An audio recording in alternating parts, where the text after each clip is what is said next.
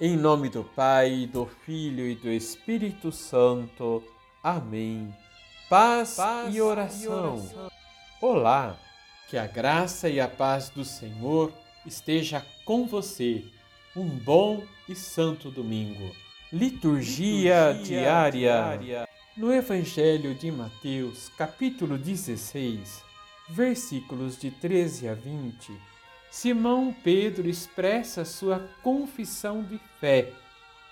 O Evangelho nos apresenta o desafio que Jesus dirige a toda pessoa que deseja segui-lo, isto é, saber quem ele é para saber em quem acredita, a fim de decidir com convicção se permanece ou não com ele assumindo todas as consequências e implicações desta opção fundamental.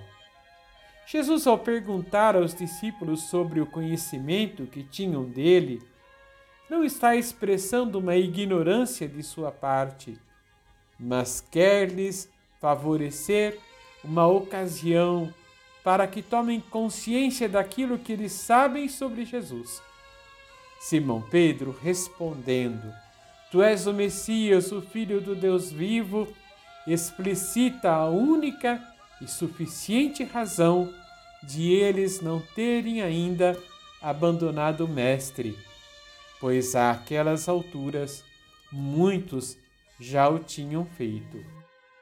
Vamos rezar? Vamos. Senhor, como Pedro, quero professar a minha fé em vós Quero ser fiel aos meus propósitos em segui-lo, sem desanimar.